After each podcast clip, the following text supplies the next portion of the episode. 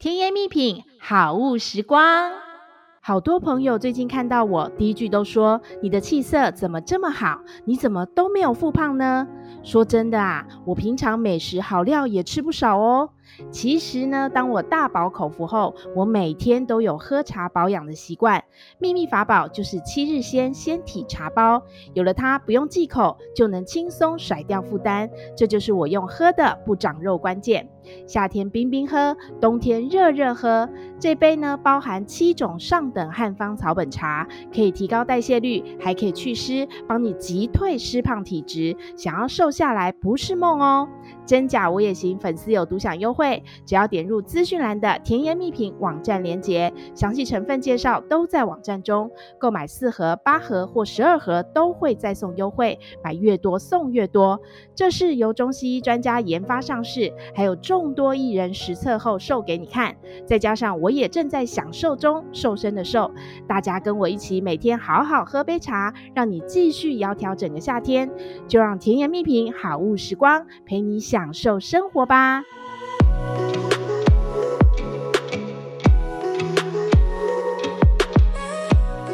真心话，老实说，欢迎收听《真假我也行》，我是田姐儿。今天啊，我们要继续来聊聊新闻主播台下的真面目，还有好多你们没看到，而且非常好奇的哦。我们直接欢迎来宾，我的妹妹小鱼儿。大家好，我又来了，我又要来跟大家聊天喽。哦，oh, 上一集真的太精彩了，精彩到我觉得我们可以继续聊好多好多好多内幕哦。上一集真的太精彩了，而且你讲的真的都是真心话。就是我们之前在那个呃环境下，真的碰触到的都是这些，不管是美眉嘎嘎的事情，还有非常多你意想不到的随机临场考验，对不对？对好，今天我们要继续跟大家说，想要爬上主播台之前，你除了必须要当好记者之外，好喽，你现在表现非常杰出了，你被同业看到了，好了，另一个挑战来喽。这个挖角调薪这件事情到底怎么谈？我先说，因为我的所处的这个电视台，就是我之前待过的电视台，就是它都是有一个很完善的调薪制度，所以我可能不用经过跳槽，或者是其实也不用经过挖角，我在这个电视台里面好好待着，好好努力，它自然就会有一个很合合理的升迁管道，然后让你一直调调薪以及呃升迁上去。所以我可能待在这个电视台里面好好的做，基本上就会有一个很好的发展，以及有自己的舞台。但是我知道美美你好像因为在呃你所属的电视台好像没有这样的一个制度，但是你怎么样能够去克服这样的的挑战？然后你在调薪挖角上面是怎么谈到的呢？对，我们这边都没有，但是其实有很多人也还是都待在同一家电视台，就是在这电视台里头可能求发展、求表现。嗯、可是其实我觉得，不论任任何的一个工作，它都有一个状况是，嗯，你遇到的人或是你遇到的这家公司跟你应该说合不合。有些就是，呃，长你跟长官之间合不合，长官喜不喜欢你，就是其实这是一个蛮现实层面的一个问题，嗯、任何工作都有。那我觉得，可能刚好这家公司他没有很看重你的能力，他可能觉得你的能力是在他的觉得你该有的范围之内。所以他就不会有给你比较好的调薪，或者是职位上面的调整。可是就也很奇妙的，就会因为我们刚好是电视台嘛，其实在电视上都看得到那个人的表现，但是如果有别的电视台就会看到，觉得说，嗯、哦，这个比我台内我现在的记者表现的好，然后我现在刚好这边又有缺人，然后我要这个人来，那所以这个就挖角，挖角就变成说那个薪水的幅度就可以大一点。不过其实我那时候也很，嗯、就一直也很菜。我其实大概就是在那个公司待了差不多一年之后，然后另外一台就是来挖角这样。那我也很菜，嗯、也不知道要怎么谈。我也是就对方开多少，我就接受多少。可是他真的还开的蛮高，因为本来我们这个工作的起薪不高，真的很不高，嗯、跟大家都差不多。嗯、虽然刚刚大家上一集听到了那么多的工作。那么那么辛苦，因为其实他在很多国家是被分工去做的，可是，在我们这边是你自己要三头六臂，就是一个人当两三个人用这样，嗯、但是薪水只有一份，所以当时他开出给我的跳槽挖角的薪水是我原本得到超过三分之一，就是我原本薪水超过三分之一，我就觉得哇很不错哎，因为你可能也有听过别的前辈讲说，可能跳槽去别家加薪的幅度大概是多少？嗯，我觉得哎那个前辈他呃开给我的那个价格很高，所以我就。对，很不错，我就去了，因为那个整整整个是三级跳的那个薪水，所以就去了。嗯、好，那你到了了呃，我到了另外一家之后，哎，在那边就是长官可能跟你很对盘，他就很喜欢你，欸、就是不是只有一个，可能有好几个，就都很喜欢你这样，然后结果就会给你机会，给你机会之后就。呃，给你播报，先从播报，那时候好像有一个体育活动，所以先从播报体育开始，然后还有什么？哦、对，嗯、播报体育之后，那那个就是东森，就是我我待比较久的东森，我在那边有当主播的，他就给了我很多机会，嗯、然后甚至因为他们有亚洲台嘛，美洲台，然后原本的在台湾的新闻台，那一开始也是从播亚洲台开始。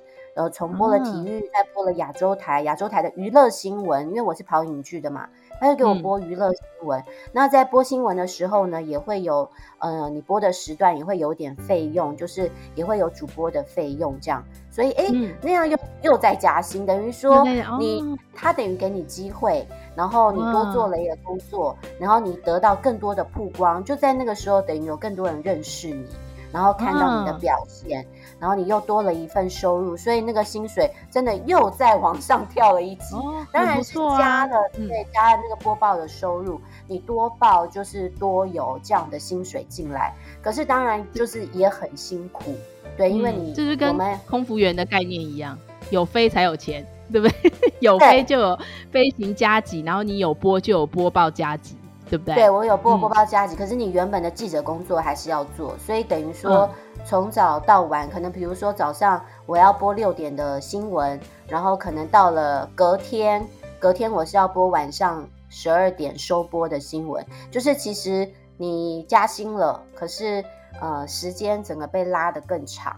你的哦，你的工作时数，工工作时数拉长了，工作内容增加了，然后记者该有的工作要交独家，你要顾你原本有的线，你都要做，哦、你原本的也都不能落掉，然后你还要再去多做其他的，嗯、哦，所以加薪不是说哇，就是做原本的职务这样子，没有，在我来讲是没有这样，可是我也觉得很 OK，因为你又多了一个练习。对，你有多一个，就是付出多少可以得到多少，真的。对，你这等于是给你一个训练的机会，对不对？这样想就好了。就是我们如果朝正面来想的话，虽然很辛苦，它其实给你是一个你呃你摸索不到，或者是你甚至本来你要在外面要付钱才学得到的事情，可是你现在因为你的能力被人家看到了，所以你反而有这样的舞台可以让你多历练。对不对？对啊，是不是你熬出头啦？对，对不对？但我好奇的是，就是你那个时候是因为被人家看到，所以你直接从记者跳到了主播。那我好奇，那如果在一般电视台里面也有口条啊、外表不错的记者，你们有没有那种就是主播甄选的管道？就是他们还可以透过什么样的方式可以让自己坐上主播台呢？有，就是台内甄选。你刚刚说那就是台内甄选，在每一台都有。嗯、那有些是自己去报名，然后有些是呃长官会推荐。哦，当然也有，就是长官推荐加自己报名都有。有些人没被推，但他觉得他很想要做，为什么没推我这样？哦、那他也可以自己报，自 己自己去报名。对，也有很多就是每一每一次都报名，因为那个没有每一年都有。然后几年才一次这样，然后也有人是每一次都去报，但是始终都没有上。所以为什么我们刚刚要讲说，嗯，就是台台性跟你合不合？有些可能就是很喜欢你这样，然后就会让你就是坐上那个主播台。嗯、那有些就不会。那我们要经过台内的甄选，甄选的时候呢，呃，就是一样，他会帮你化好主播妆，然后帮你自己准备一套衣服这样子，然后就、哦、自己准备，嗯。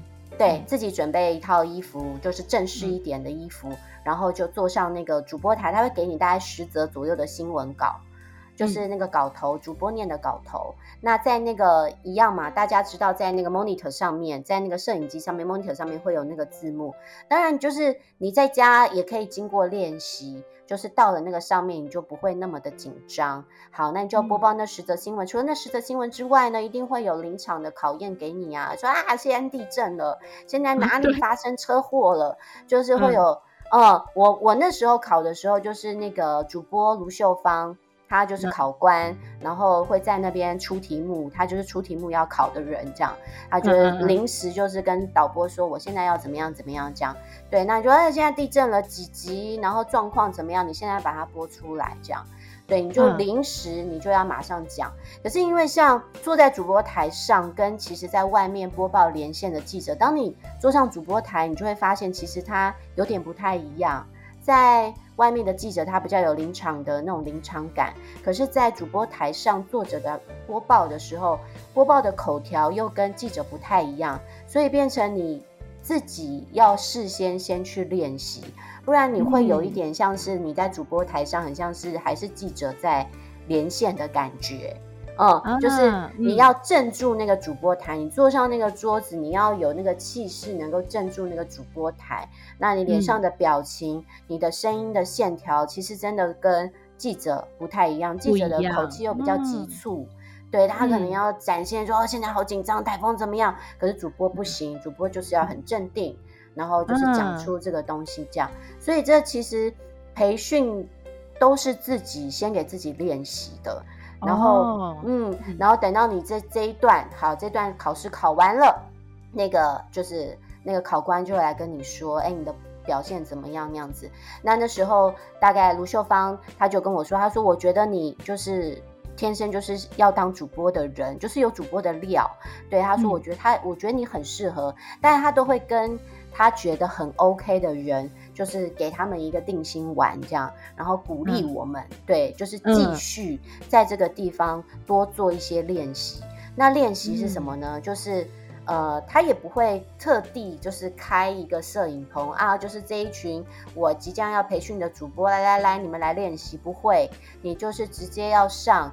嗯，早上六点的新闻，你就是要播六点的新闻。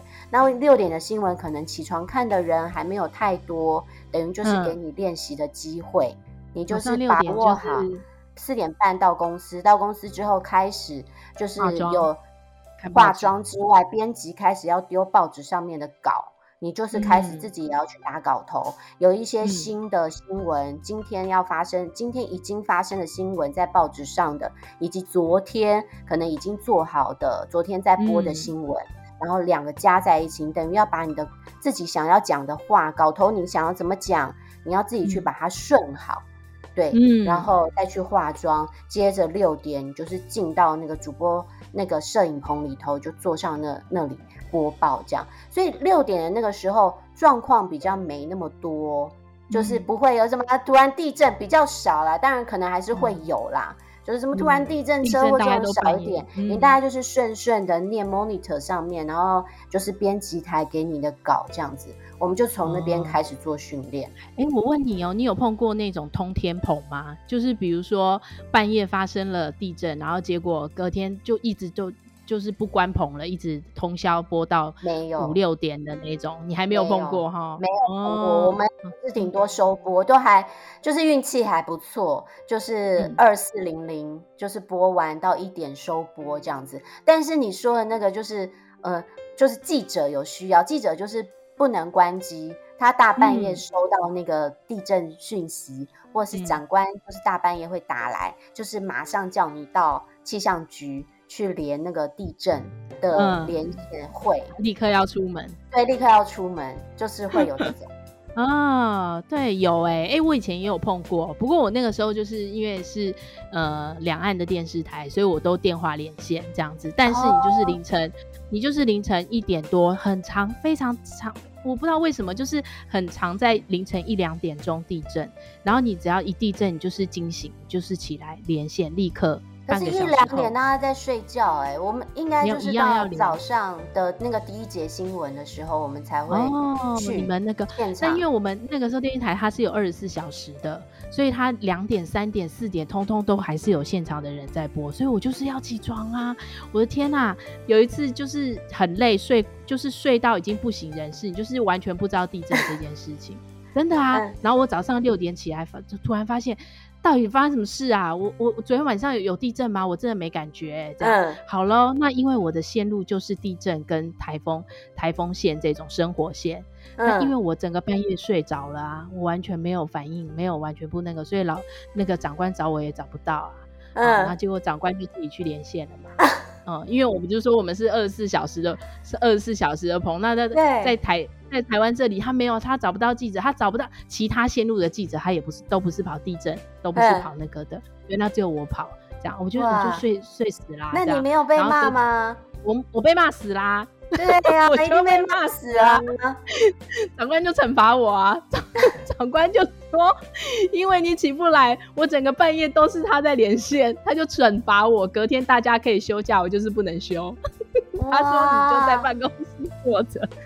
对呀，对呀，这个工作你要二十四小时待命，我也跟你一样，就是曾经，然后也是地震，然后反正就也是手机没电了，也是关机了。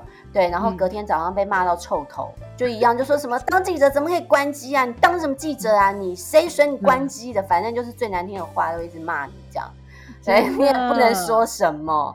对对啊，大家抗压性要强，这也是给大家一个醒思，好不好？可是我觉得像都有它的挑战。对，像你们那种地震啊、气象，我其实对于主播里头的气象主播，我其实特别的佩服他们，因为气象真的很专业，那真的不是每一个人可以播报的，因为那个好细哦，要有好专业的内容哦。我们曾经有那个气象主播播报错误的讯息，因为那个真的不是那么好，就是一般的人，就是呃上过一点课，气象。主播他们之前就是要先上课程，就是由那些最专业的气象人员来帮他们上课，上了课之后再去播报。嗯、可是那真的也不是一时半刻能够学会的东西，但是你还是很快要被专业。对，就是有人报错，然后也被观众投诉。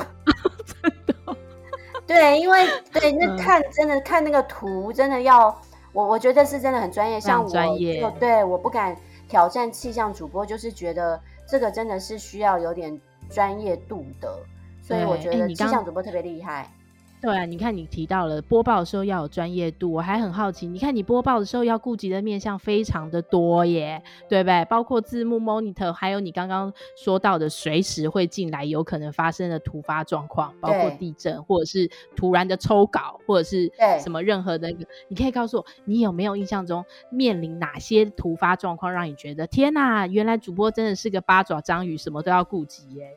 什么都要顾及啊，因为其实坐在那主播台上，你没有就是只是一直看着前面的 monitor，你旁边有电脑，对，然后不是大家以为的读稿机哦，对，你周周围有好多 东西，不是读稿机，嗯、对对对，你有那个 monitor 之外，你旁边有电脑，电脑就是在。你进那个新闻画面的时候，大家在看新闻画面的时候，我要开始看电脑上面，哎，有没有稿子，有没有对调换啊，干嘛的？又要开始按电脑。然后其实你在播报的时候，脚要动，脚要踩，因为那个 monitor 那个字幕机是靠你的脚控制的。啊，你如果一踩，就是你你踩了油门 出去了，它就飞到第二条了。所以你脚 那边也要控制速度，然后嘴巴你要控制你讲的话，眼睛你不能呆呆的，像是只是在念字幕这样，你要有表情，要有。神韵这样子，对，嗯、所以然后耳机里头呢又要导播在讲话，而且要哦导播会说哦三二一导，那你可能正在播要播报另外一则，说导播又开始讲话说等一下等一下，我们有另外一条什么东西进来的，你根本都还在讲话，然后你一边耳朵又要听，所以我们真的是所有的感官是都打开的状态。那我遇过一次是我那时候是播七八点的时候早上。早上七点八点的新闻，我已经播完六点早上六点的新闻，然后那天又要播七点八点的新闻，然后那那那一段的新闻它比较不一样，它有两个镜头在拍。嗯，就是不知道记不记得以前对有分镜，现在比较没有了。要活泼嘛，以前对，要有一阵子要转镜头，后来什么还要一阵子要站起来，有没有？对对对，然后穿短裙嘛，这样，然后露腿啊。对，这段坐着，那段站着哦，还好我没有遇到那时候。对啊，你手上可能又要按一个，然后还有那个荧幕你要画线，就你要在 那个，哦天哪，超。你根本还好我没有遇到那时候，但是 光光是转镜头这件事情哦，真的也是挺整人的。他也是就这样，你这边这个镜头念了两句之后，你看着 monitor 念了两句之后，然后导播说转，然后你又要再转转到另外一边，然后继续再把它念完。好，那次妙了，我可能也是第一次播报那个时段的新闻，哎，就是大家可能也还蛮喜欢考验人的呢。就是想说，哎，要考验一下这个新主播的反应能力之类的。哎，没有字幕稿，就是莫名其妙了，没有字幕还要转镜 头。哎，你没有拜码头导播哈？对，没有啊，我就是一个二愣子啊，就是自以为把自己工作做好的人，其实应该就是要把人这件事情做好。对啊，然后呢，然后呢，嗯、然后就没有字幕，然后我就这什么，嗯、然后就开始低头看你的手稿。对，就变成低头要看手稿。嗯、当然，因为可能是前一个六点的时候有播过那则新闻，还有印象，嗯、就是只能靠着自己的印象跟反应，赶、嗯、快把它讲出来，然后讲完进新闻，嗯、然后开始进新闻的时候就说：“哎，导播字幕嘞。”然后导播就说：“嗯、哦，我看一下哦，哎，没有哎，奇怪，怎么了？”然后也是这样子搞了不知道三五分钟之后，有人进来了。进来之后发现、嗯、字幕机的插座没有插，插头没有插，哇，对，被踢掉了，怎么那么容易踢掉呢？好容易哦，我怎么家插头都不会被踢掉？真的，别场都不会，就只有你这场会，太特别了，所以。对，但你也不能怎么样。当下就是你要把你的专业工作做完嘛。你当然心里头会有一点底，嗯、想说啊，大概是什么事情这样想啊，真的被我遇到了。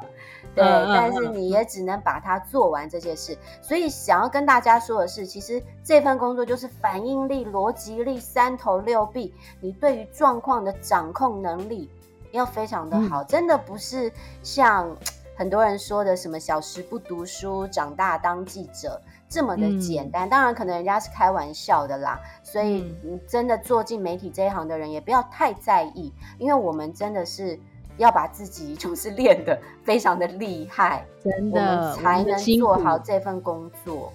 对啊，我们的辛苦只有我们知道，真的。我们为了为了让大家看起来以为是光鲜亮丽，其实前面都做了很多努力。最后，我想有一个问题，就是大家其实呃，在这个媒体圈里面，大家也都心有戚戚焉的，就是代班这件事情。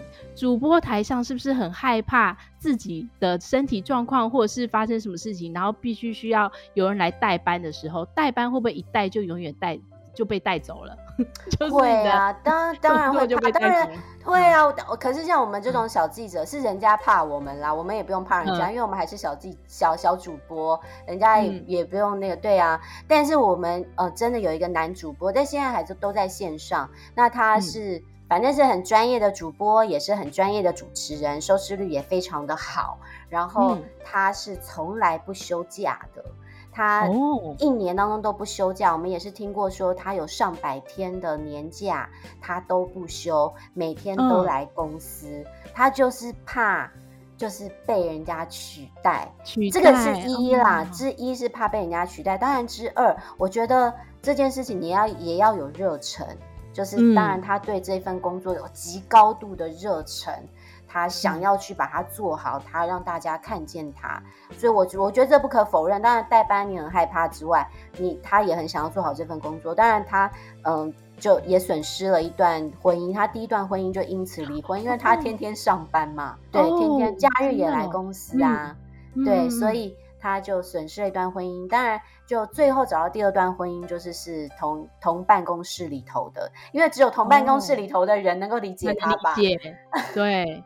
真的、啊，对，他就很害怕被人家取代啊。但是他这样的努力也是付出了非常多的辛苦，但是得来非常好的代价。他真的有很不错、嗯、很不错的是对状况。嗯、那也有我看到的是，哦、呃，主呃那个主播的时段啊，可能刚好不舒服，或者是说出去玩，然后给人家代班了。嗯、然后一回来呢，他就看了他那个时段播的那个收视率。嗯，看了之后没有他好，就是那个代班带的没有他好，嗯、然后他就讲了一句说：“啊、哦，我又要回来救我的收视率了。”哇塞，天哪，好讽刺哦！就是呃，当然里面就是啊，那个人播不好，然后当然一部分也是就说哦，还好那个人播不好。哎，你讲到这个，我就想到我自己，你知道吗？当然我不是被讲的那个人，可是我也曾经因为那个主播他可能去生产，我印象中好像他是去生产，所以他大概离开离开了一两个月这样子。嗯，然后呢，那段期间的我就有去代班带了几集而已哦，三五集吧这样子。然后代班那那个时候一那个时候的节目是一个礼拜一集这样子，然后反正就我就代代班带个三五集之后呢，嗯、那个主播回来了。然后他就默默走到我的桌子旁边，就跟我说：“嗯、你终于愿意把节目还给我啦！”哇！我就想说：“天哪，你是宫斗吗？你满脑子宫斗吗？没有人要抢你的位置好吗？” 对对，没错。对啊，你在紧张什么？是不是？嗯、所以我觉得，因为你就算是代班，嗯、你也是想要把这件事情做好。就是，但是看在别人的眼里，就觉得你过分认真了，就觉得认不认真干嘛？是想要抢我位置吗？等很久了吼。对对对，你你可能把他心里的话都讲出来了，有可能。对，他他心里话后面还有这些话他没有讲，他就冲了我一句，对不对？对。对，然后我就默默，我我能说什么呢？我真的无法说什么，我就是默默的那个，毕竟人家是大主播，我能讲什么？对不对？我就说，嗯，没有那个那个，欢迎你回来，这样对对呀、啊，节目还是需要你的，这样，不然我能怎么说？不不能啊，不能，一定要就是表现的比他差，这样。对对，所以现在大家看到那个宫斗剧嘛，我觉得其实在任何行业都会发生啦，只是因为这个行业就像是艺人工作一样，他是公众人物，他被放在电视上，大家都看得到，所以才会被特别提出来说。当然各行各业都有，就算是这次宫斗剧，宫斗剧的主角，我其实也认识几个，也是我们那一那一个辈分那时候的同梯这样。对，你当然你对他们很了解，因为他们真的在做记者工作的时候是非常认真的人，而且都是跑独家的人，所以他们是很有本事的人，也也是有足够的能力坐上那个时段跟位置的人。当然，这个斗来斗去到底实情怎么样，我们真的也不晓得。但是就是大家真的都是付出非常大的努力，才得到了这样的结果，所以大家就看看就算了。对，实情是怎么样，真的也不重要。真的，所以我们其实就要告诉大家，各个职场都有他各个职场非常要努力、辛酸付出的一个背后的内幕，对不对？所以我们只要坚信呢，大家呀，只要不断的充实自己，然后对这份你现在的工作充满热情。你不管遇到什么困难或挑战，嗯、我相信你们呢都一定可以拼出自己的一席之地，对不对？不管你要当资深记者，你要当大主播，或者是你想要呃期待前往更高的一个领域，我们都希望大家都能够以自己的职业为荣，相信自己，你也行，加油！加油！谢谢大家今天的收听，也谢谢小鱼儿，谢谢。我们下次好，我们下次空中见喽，拜拜。拜拜。真假我也行。如果你喜欢我们的节目，请帮我们按下关注或订阅，给我们五颗星及留言，也可以加入我们的 FB 粉丝专业及追踪 IG，或是你还想听什么主题，都欢迎告诉我们哦。